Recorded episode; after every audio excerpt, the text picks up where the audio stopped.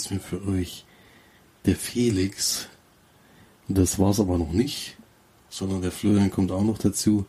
Wir hatten diese Woche leider enorme technische Schwierigkeiten, die wir leider immer noch nicht lösen konnten. Bevor wir jetzt die Folge ganz ausfallen lassen, haben wir uns darauf geeinigt, dass jeder für sich seinen Teil aufnimmt und ich das dann versuche zusammenzuschneiden in einzelnen Etappen. Also wir werden immer abwechselnd jetzt mich und Florian hören. Die Marge ist leider krank diese Woche und konnte wegen ihrer Stimme nicht am Podcast mit teilnehmen, wird aber nächste Woche auch nicht dabei sein.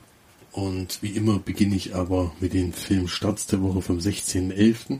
Einmal ist es The Justice League mit Ben Affleck, Gal Gadot und weiteren Topstars. Die DC-Comic-Verfilmung nach dem Vorbild der Avengers, dem sich Superman, Batman, Wonder Woman und andere DC-Helden zusammenschließen. Ja, die Trailer haben mich bisher nicht überzeugt.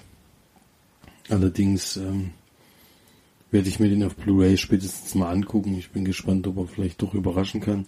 Wonder Woman hatte mich dann doch positiv überrascht. Ähm, vielleicht kann der da ein bisschen mit anschließen. Dann haben wir noch einen Horrorfilm, Happy Death Day. Ein Film, den Florian gleich noch besprechen kann. Der, hatte ihn letzte Woche Montag in Suhl in der Sneak. Darüber werden wir also gleich ein bisschen mehr hören. Dann Fickefuchs, ein Film von Jan-Henrik Stahlberg, in dem er auch die Hauptrolle spielt anscheinend. Schwarzhumorige Komödie um einen alternden Frauenheld und dessen Sohn, der Nachhilfe in Sachen Verführung braucht. Doch hat sein Vater es eigentlich noch drauf.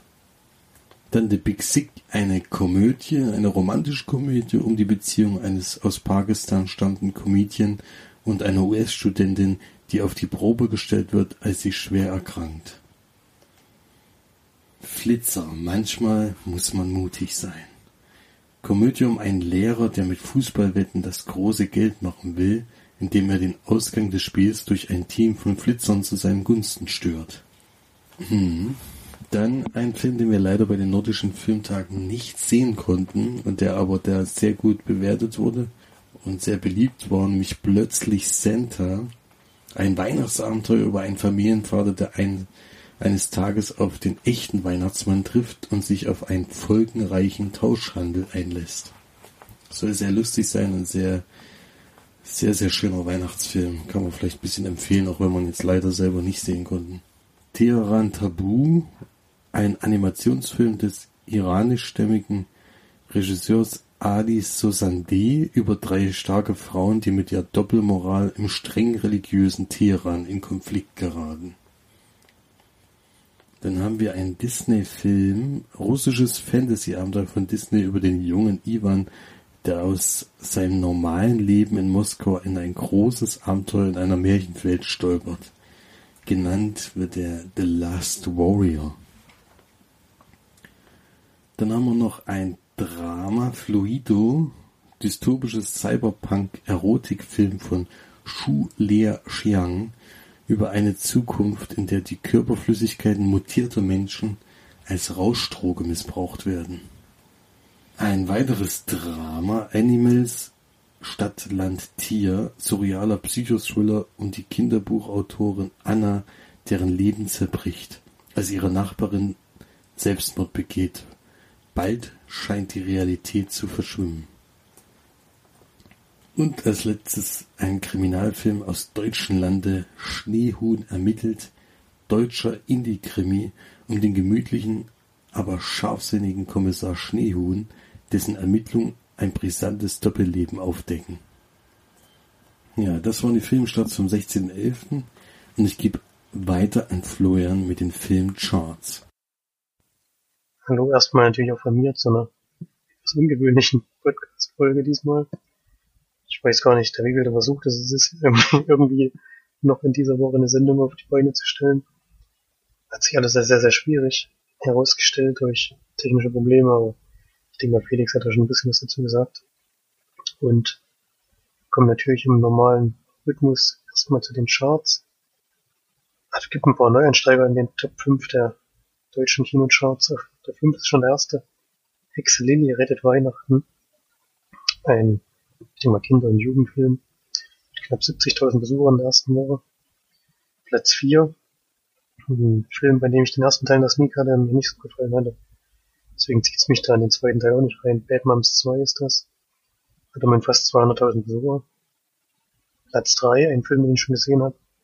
Nachher noch bespreche. Mord Express. Hat nochmal knapp 40.000 Besucher mehr ins Kino gelockt. Das waren alles die Neueinsteiger. Jetzt Platz 2, geblieben von letzter Woche Tour. Tag der Entscheidung. Jetzt in der zweiten Woche nachher insgesamt mit knapp einer Million. Also wieder Marvel, der sich wahrscheinlich gelohnt hat. Und die Nummer 1 weiterhin Goethe 3. Ist schon bei fast 5 Millionen Besuchern, also vermutlich wieder die Nummer 1 der Jahrescharts. Der wird wohl schwer zu knacken sein. Gesneakt habe ich natürlich auch wieder. Happy Death Day kam da ein Film von Christopher London. Oder Landon. Der hat zum Beispiel auch bei einigen Paranormal Activity Teilen die Regie übernommen. Und wir sind auch hier wieder so im Horror-Genre. Hier steht bei Wikipedia ein Slasher-Film. Das würde ich jetzt so nicht bestätigen. Also der ist schon eher sehr, sehr brav. Und zeigt jetzt nicht keine expliziten Szenen oder so. Das ist in dem Film eigentlich nicht drin. Worum geht's? Wir haben eine junge Dame, Tree heißt die. Die wacht nach einer durchzechten Nacht in einem Studentenwohnheim auf bei einem jungen Mann, den sie auch vorher anscheinend nicht kannte. Und ist auch doch peinlich berührt. Kann sich wohl auch nicht so richtig erinnern, was da was los war. Und verschwindet dann dort auch ziemlich schnell. Es kommt dann zeitnah raus, dass sie an dem Tag Geburtstag hat. Und so abends eine Überraschungsparty geplant. Hier sehen Sie dann aber erstmal so einen normalen Tagesablauf, den sie so hat. Sie studiert, glaube ich, noch. Und wohnt auch in so einer WG. Und da sehen wir da so ein paar Szenen, wie sie halt so einen Tag verbringt. Und kurz vor der Überraschungsparty, zu der sie sich aufmacht, ähm, wird sie ermordet. Und ab dann ist es dann so ein bisschen so wie bei ein täglich grüßes Murmeltier. Sie wacht wieder in dem Studentenwohnheim auf und erlebt den Tag immer wieder neu. Und dann versucht sie halt so nach und nach rauszufinden, wer sie umgebracht hat, beziehungsweise immer wieder umbringt. Und ob sie dann vielleicht aus dieser Schleife rauskommt, wenn sie den Täter identifizieren kann. Ja, was mir ganz gut gefallen hat beim Film, war der Start. Es ist so, dass sie als relativ unsympathische Figur vorgestellt wird, die auch an mehreren Stellen aneckt und dadurch gibt es natürlich viele Möglichkeiten, wer der Mörder sein könnte, wer sie jetzt nicht leiden kann und deswegen umbringt. Dadurch kann man so ein bisschen miträtseln, wer es sein kann. Auch wenn die Auflösung am Ende dann jetzt keine allzu große Überraschung war. Also mega Twist sollte man sich da jetzt nicht unbedingt einstellen. Ähm, aber das war schon ganz gut gelöst, fand ich. Was mir nicht gefallen hat, war einmal die Hauptdarstellerin. Die war nicht besonders gut, fand ich.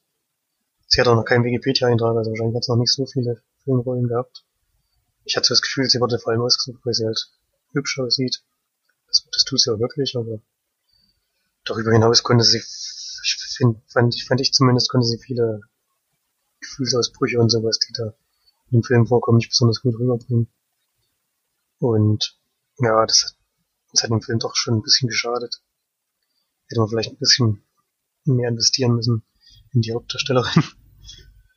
Auch wenn der Film nicht besonders viel Budget hatte, 5 Millionen steht hier. Das ist natürlich nicht wirklich viel für eine amerikanische Produktion. Und die Geschichte ist halt, ähm, ja, hat man auch schon ein paar Mal so ähnlich gesehen. Und ich fand den Film viel zu brav, also der hat sich nicht wirklich was getraut. Auch bei den Mordszenen, die sind zwar manchmal ganz lustig dargestellt, der Film will auch, glaube ich, auch lustig sein. Ist auch an manchen Stellen, aber insgesamt war es dann doch ein sehr, sehr durchschnittlicher, sehr konventioneller Film. Ich hatte mir ein bisschen mehr erhofft nach dem Trailer und gebe deswegen auch nur eine mittelmäßige Bewertung mit 5 von 10 Leinwandperlen. Hätte besser werden können.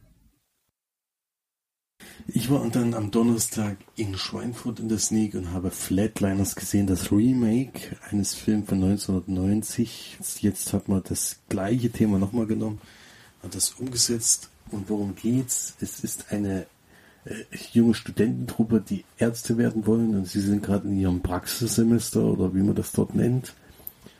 Und eine von denen hat die Idee oder irgendwas wollte sie daran forschen, so gibt es das jedenfalls vor, äh, was nur in der Zeit passiert, wenn man eigentlich kurz vom endgültigen Tod ist, also vom Nahtod spricht man dann. Und die gehen, also sie versucht eben durch medizinische Mittel ihrem Herz zum Stehen zu bringen und dann eben eine Minute tot zu sein und dann sollen sie sie wieder zurückholen. Und sie will erforschen, was da in ihrem Gehirn passiert, weil das Gehirn lebt ja noch ein bisschen weiter und viele Menschen sprechen ja davon, die sowas erlebt haben, dass sie ein weißes Licht gesehen haben und darauf zugegangen sind und sie will so ein bisschen erforschen, was da passiert. Und ich weiß gar nicht, ob ich jetzt weiter erzählen sollte. Es passieren dann ein paar Dinge und es werden auch andere dieses Erlebnis haben. Und dann kommt es aber nicht nur zu guten Sachen, die sich daraus ergeben, sondern auch zu Komplikationen. Und ja, daraus entspinnt sich dann so die Geschichte. Hm, was kann man zu sagen? Also ich finde, das ist eine sehr, sehr überflüssige, überflüssiges Remake. Denn der Film war weder spannend noch irgendwie beängstigend in seinen Horrorszenen, die es dann gibt. Ähm, ich fand die Schauspieler ziemlich schlecht durchgehend.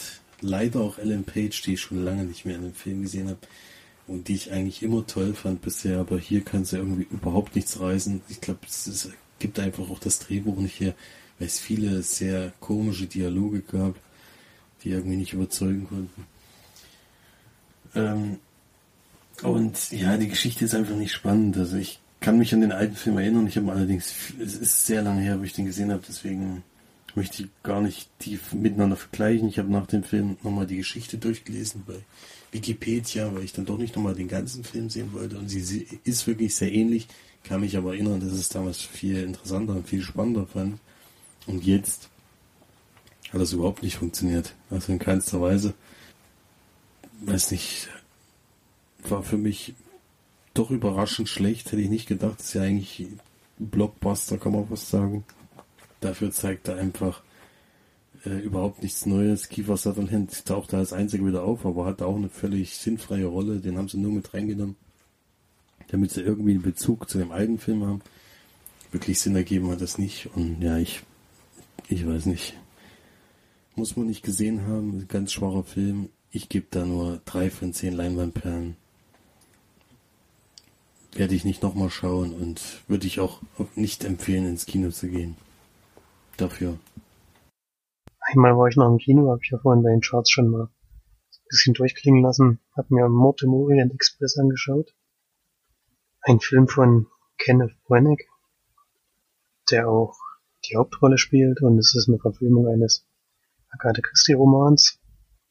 Die hat erst so zwei große Detektive, wenn man so will. Einmal natürlich Miss Marple, die ja sehr bekannt ist, und dann Hercule Poirot, ein etwas sonderbar Franzosen, der vor allem in Paris, glaube ich, Fälle gelöst hat. Ich habe einige Bücher von ihm, also mit ihm in der Rolle gelesen, aber bei weitem nicht alle. Und ich glaube, Mortemorian Express kannte ich noch nicht. Zumindest kam mir die Geschichte nicht bekannt vor, als ich sie jetzt im Kino gesehen habe und auch an die Auflösung konnte ich mich nicht erinnern, also denke ich schon, dass mir der Teil gefehlt hat.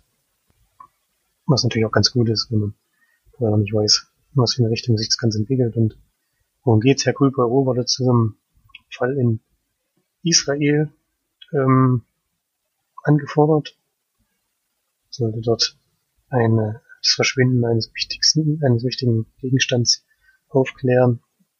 Und das gelingt ihm natürlich auch. Und auf der Rückreise fährt er im Orient Express, ähm, in dem ein Mord passiert. Und es ist so, dass der nachts vonstatten geht und ein Zugabteil da komplett verschlossen war, dass man davon ausgehen kann, der Mörder kommt aus diesem Zugabteil, in dem auch der Mord dann passiert ist. Dadurch hat man halt eine begrenzte Anzahl von Tatverdächtigen und Herr Kulpero versucht dann natürlich herauszufinden, was passiert ist, wie es passiert ist und wer natürlich auch wer es am Ende dann war. Also eine klassische Detektivgeschichte.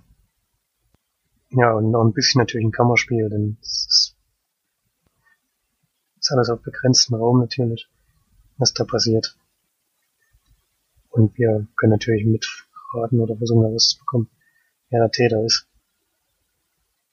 Herr Kulpero wird uns hier so vorgestellt, was auch in den Büchern so ist, als ein bisschen besondere Figur, die auch Eigenheiten hat, ähm, die, die man natürlich schwer nachvollziehen kann, aber die ganz gut, fand ich, dargestellt werden. Manchmal ist es ein bisschen übertrieben, aber ähm, das war schon okay. Ist halt, was ich ein bisschen schade fand, ist, dass ähm, die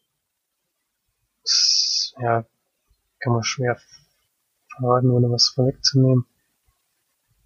Ich würde sagen, er ist nicht so ganz Schluss, also nicht so ganz hundertprozentig in seiner Rolle drin am Ende des Films, was ich schade fand. Da haben sie nicht, nicht konsequent durchgezogen. Ähm, ins, um die Geschichte dann so aufzulösen, wie sie es gemacht haben. Und die Auflösung des Films hat mir leider auch nicht so gut gefallen. Warum kann ich jetzt nicht verraten, aber man kann vielleicht zumindest andeuten, dass ein bisschen von dem normalen Schema abgewichen wird, in dem so ein Film funktioniert. Und das fand ich ein bisschen schade, ja, weil was mir sehr gut gefallen hat, waren die Bilder. Also wenn, wenn sie außerhalb des Zuges gefilmt haben, das sah wirklich ganz toll aus. Das Gebiet, durch das sie da fahren. Und die Schauspieler sind wirklich alle sehr, sehr gut. Es ist auch wirklich ein sehr guter Cast für so einen Film. Wie gesagt, Kenneth Branagh spielt die Hauptrolle in Hercule Poirot. Dann haben wir noch Penelope Cruz, William Defoe, Judy Dench, Johnny Depp, Josh Gad, Michelle Pfeiffer und Daisy Whitley, also wirklich ein sehr, sehr guter Cast. Und die machen ihre Sache auch gut und bringen das auch gut rüber. Und ja, man kann miträtseln für einen langen Zeitraum. Wie gesagt, mit der Auflösung war ich da nicht so zufrieden.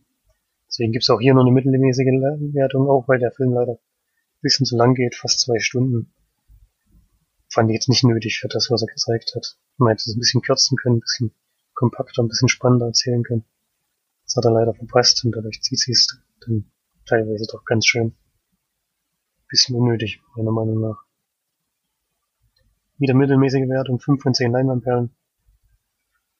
Mal sehen, ob sie weitermachen mit so Krimi-Verfilmungen, würde ich mich auf jeden Fall freuen, denn einige habe ich auch gelesen und würde ich mal auf der Leinwand schon gerne sehen. Gut, dann wieder weiter mit Felix. Dann kommen wir zu den Übel-Rays, die Filme, die wir zu Hause geschaut haben. Und ich hatte zwei diese Woche. Einer davon ist Ich einfach unverbesserlich 3. Ein Film der sehr, sehr erfolgreich ist, also eine Filmreihe. Auch der neue Film hat auch schon eine Milliarde US-Dollar eingespielt, was wirklich schon erstaunlich ist. In Deutschland auch vier Millionen Kinobesucher, was, was auch sehr viel ist. Also das ist wirklich eine sehr beliebte Reihe. Inzwischen ja ein bisschen aufgespalten in Ich einfach unverbesserlich und Minions. Die Minions bekommen jetzt ihren eigenen Film. Im neuen Film kommen sie dafür sehr, sehr viel weniger vor. Und worum geht's? Crew und Lucy versuchen einen, ja, Crew und Lucy, muss man vielleicht dazu sagen, sind im zweiten Teil zusammengekommen.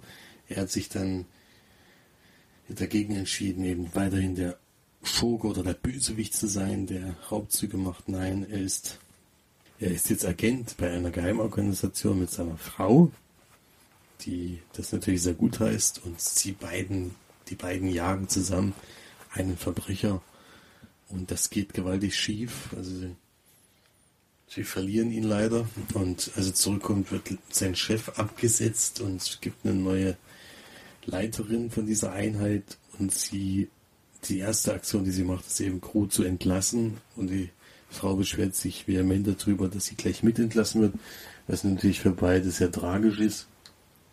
Dann ergibt sich aber durch Zufall, dass es wohl einen Zwillingsbruder von Crew gibt, von dem er sein ganzes Leben noch nicht wusste. Und er lässt sich das dann auch von seiner Mutter bestätigen. Also ein Zwilling ist jetzt auch zur Mutter gekommen, einer zum Vater.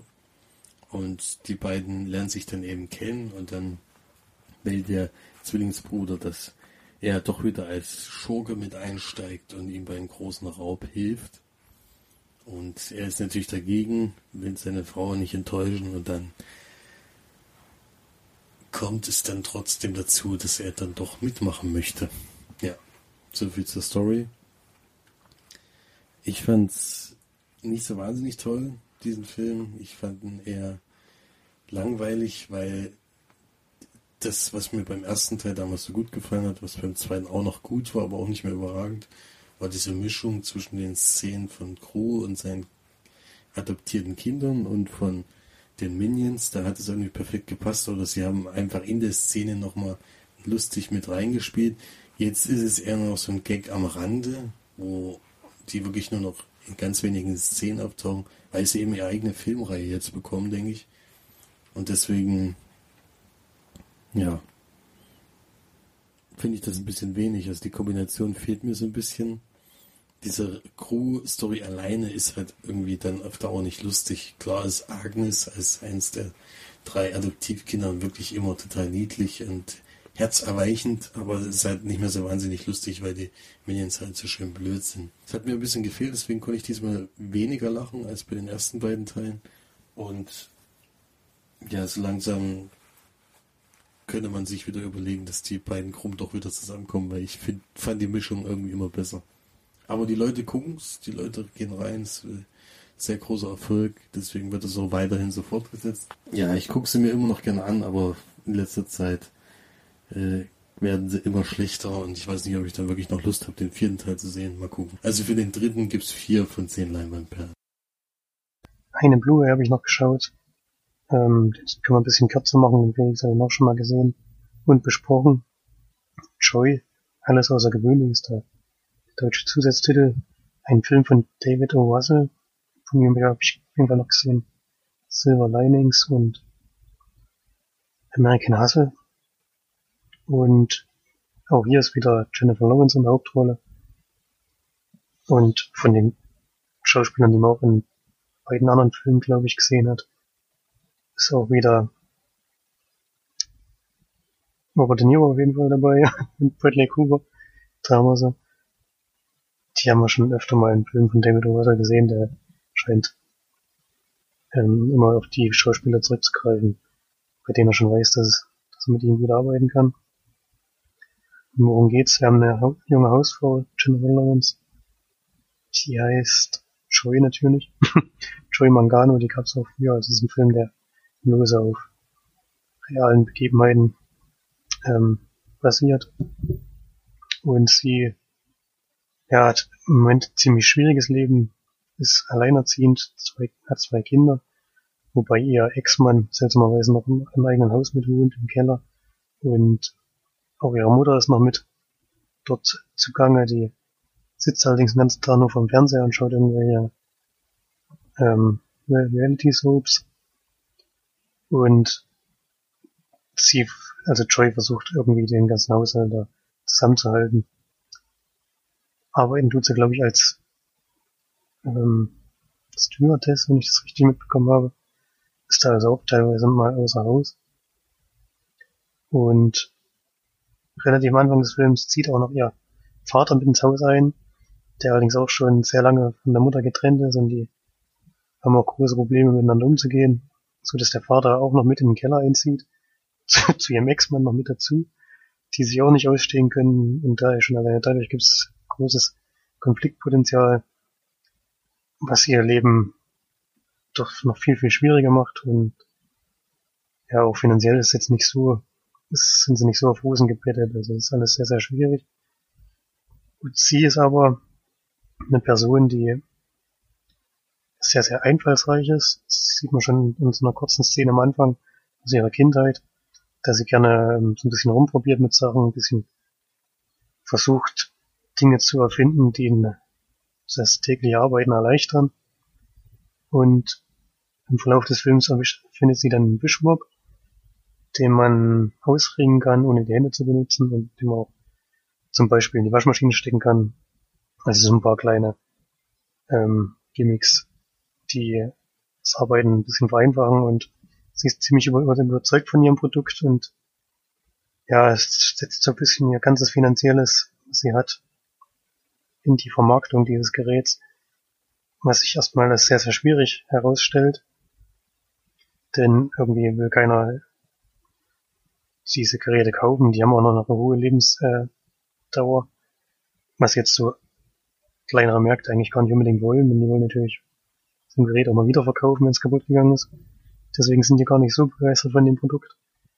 Und im Endeffekt kommt sie dann zu so einem Fernsehsender, das ist glaube ich sogar QVC, wo auch ähm, Bradley Cooper der ja so der Chef ist oder so und versucht dann über diesen Weg ihren Mischmob zu vermarkten. Und dann sehen wir halt die ganzen Probleme und so und die ganzen, das war auch das, was ich am interessantesten eigentlich fand. Alles, was so mit Patentrecht und sowas zu tun hat, das kommt dann auch noch ins Spiel.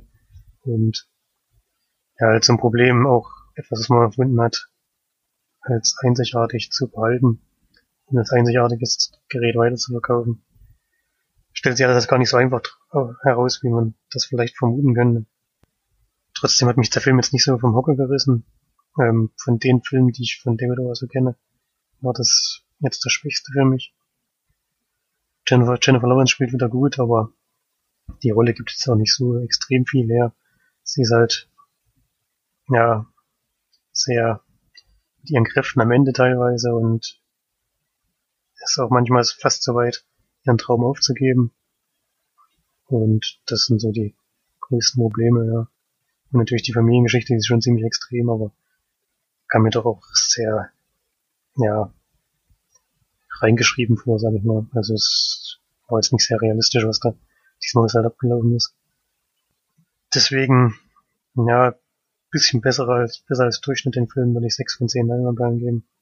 Kann man sich mal anschauen, aber sie war ja von Oscar nominiert, was ich ein bisschen übertrieben finde. Und der Film, weiß jetzt gar nicht, ob der auch nominiert war, das könnte ich dann nicht nachvollziehen. Und so gut ist er dann am Ende wirklich nicht. Ja, kann man sich mal anschauen, aber hat jetzt auch nichts verpasst, wenn man nicht gesehen hat. Sagen wir mal so. okay, das war's dann heute von mir. Also schon mal ein auf Wiedersehen und hoffentlich auf Wiederhören. Ein bisschen, ein bisschen besseren Umständen in der nächsten Woche. Wir hoffen mal, dass wir da die Probleme in den Griff bekommen haben und dann wieder eine reguläre Sendung auf die Beine stellen können. Also dann bis dann. Tschüssi. Und mein letzter Film für diese Woche, auch wieder eine Blu-ray, die mir zugeschickt wurde. Und zwar heißt er im Originaltitel Before I Fall. Und da man den Deutschen anscheinend nicht zutrauen kann, den englischen Titel, äh, mit dem englischen Titel was anzufangen oder auch mit der deutschen Übersetzung dazu, haben sie sich vielleicht ausgedacht, wir müssen es noch ein bisschen besser beschreiben. Und deswegen heißt dieser Film, wenn du stirbst, zieht dein ganzes Leben an dir vorbei, sagen sie. Ein unglaublich langer Titel und auch unglaublich dämlich, finde ich, weil der Satz an sich ist okay, den hätte man so lassen können, aber wer ist dann, sagen sie? Wer ist das sie? Die Menschheit oder keine Ahnung. Auf jeden Fall kann ich nicht nachvollziehen, wie da die, der Verleih drauf gekommen ist, den Film so zu nennen hätte mich jetzt eher ein bisschen abgeschreckt, aber jetzt als Blu-ray habe ich ihn halt ausgeliehen. Und es passt ganz gut zu dieser Woche, denn Florian hat ja schon Happy Death Day gesehen. Hier ist es das gleiche Szenario. Wir haben und täglich grüßt das Murmeltier, das Prinzip. Eine junge Dame, die zu Hause aufwacht, einen Tag erlebt.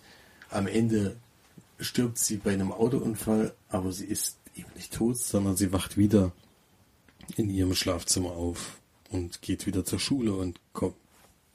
Denkt natürlich erstmal, es ist ein Traum oder irgendwie kommt mir alles sehr komisch vor.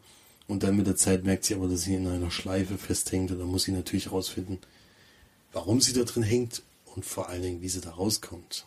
Ja, das ist die Story. Die Kritik daran, für mich jedenfalls, war, dass, dass die Charaktere sehr, sehr lange sehr, sehr unsympathisch sind. Also mit der Hauptperson fiebert immer irgendwie die meiste Zeit nicht mit, weil sie dann doch sich als ziemliche, ja, dämliche Person herausstellt. Also diese Clique, die sie da hat, sind leider sehr unfreundlich zu anderen Mitschülern. Sie ist vor allem die meiste Zeit unfreundlich zu ihrer kleinen Schwester und zu ihren Eltern. Das kommt noch dazu. Also irgendwie findet sie gerade alle doof. Und dann benimmt sie sich da auch noch komisch. Und ja, es ist, es ist irgendwie, sie lernt zwar mit der Zeit dazu, dass sie irgendwie was falsch macht, aber manchmal hat man das Gefühl, dass sie einfach gar nichts draus lernt und äh, einfach wieder so weitermacht und sich damit abfindet. Irgendwann kommt es dann doch mal zu einem Twist, wo sie dann mal was richtig macht zum Glück. Und dann geht das Ganze okay aus, auch wenn mir das Ende nicht so wahnsinnig gut gefallen hat. Aber sie wird wenigstens dann sympathisch und man äh, ja, fiebert ein bisschen mit. Aber das ist erst sehr, sehr spät im Film, finde ich. Das fand ich irgendwie doof. Deswegen für mich diese Woche leider von filmmäßigen her sehr schlechte Filme die ganze Zeit. Hätte gerne bessere Sachen gesehen. Der überzeugt mich leider auch nicht und gebe da vier von zehn Leinwandperlen. So, das war dann der letzte Film für diese Woche. Ich hoffe, das ist der einzige Podcast, der so ablaufen wird, weil alleine zu sprechen und eben dann die Sachen zusammenzuschneiden ist natürlich nicht so wahnsinnig spektakulär. Wenn man miteinander sprechen kann, ist es auch einfacher und man kann vielleicht auch ein paar Fragen stellen. Ähm, das geht halt so nicht, aber wie gesagt, wir haben den Podcast jetzt schon zweimal versucht aufzunehmen. Zweimal hat es tonmäßig absolut nicht gepasst und eh mal dann eine Folge hochstellen, äh, die jeder abschaltet, weil, der, weil die Tonqualität so schlecht ist machen wir es lieber so und bis nächste Woche kriegen wir das bestimmt wieder hin. Wir hatten auch noch einen Kommentar, bevor ich jetzt hier den, den Podcast abschließe, von der Steff zur Folge 133, die Folge, wo wir bei den nordischen Filmtagen waren. Unter anderem hat sie mich da gelobt, was ich sehr freundlich fand, für die viele Arbeit, die ich mir gemacht habe, vor allen Dingen bei dem Beitrag. Fand ich diesmal auch ganz wichtig, weil es eine enorm hohe Anzahl von Filmen war, die wir gesehen haben und weil man sich da gut dran orientieren kann. Bei der Menge hätte man nie einen Film wiedergefunden, an dem man vielleicht Interesse gehabt hätte. So kann man da reingucken, hast aber noch eine kleine Filmbeschreibung und noch die Zeit dastehen, ähm, wann, wann man den Film, wann wir den Film gesehen haben und wann wir ihn besprochen haben vor allen Dingen. Deswegen der Aufwand äh, äh ist natürlich schön, wenn das die Leute merken und dann auch äh, gutes Wort darüber verlieren. Das freut er natürlich, weil es war wirklich viel, es steckt wirklich viel Arbeit drin in diesem Beitrag. Dann hat sie noch über den Film gesprochen, den wir die Woche vorher in Dresden in der Sneak gesehen haben, nämlich Simple. Und sie hat da eine etwas andere Meinung als wir, trotz dessen, dass es am Ende dann dieselbe Punktzahl ist wie bei mir. Denn sie fand die Geschichte sehr unrealistisch und nicht nachvollziehbar. Und es wird alles in schwarz und weiß dargestellt. Die ist da vor allem bei dem Schauspielerleistung andere Meinung als wir. Ich fand es sehr gut, wie er den, den geistig Behinderten gespielt hat, dieser David Cross. March und ich fanden das ja erst sehr theatermäßig, aber das ist immer so, man, der eine empfindet so, der andere so. Und dafür fand sie die Geschichte doof. Also bei uns war es eher andersrum, dass sie eher toll gespielt hat und dass man die Geschichte eben interessant fanden, auch wenn sie natürlich unrealistisch ist, aber vielleicht ist es eher ein Märchen als eine realistische Geschichte. Vielleicht muss man nicht immer auf jeden Punkt in dem Film achten, ob das alles auch so stimmt. Aber am Ende kommt die gleiche Wertung raus. Also auch ihr hat der Film ganz gut gefallen. Würde sie nicht nochmal sehen wollen. Ähm, das ist bei mir auch der Fall. Den Film brauche ich jetzt nicht nochmal gucken.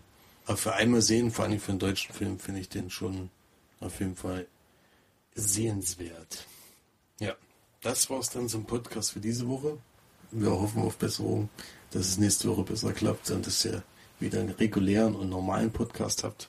Ähm, diesmal ziemlich spät, aber wir haben es trotzdem noch geschafft, eine Folge online zu stellen. Wir wollen ja keine Woche aussetzen, deswegen versuchen wir das auch weiter durchzuziehen. Und geht auf jeden Fall viel ins Kino, hat viel Spaß. Äh, das Wetter wird kalt, die Nacht, Nächte werden immer kälter.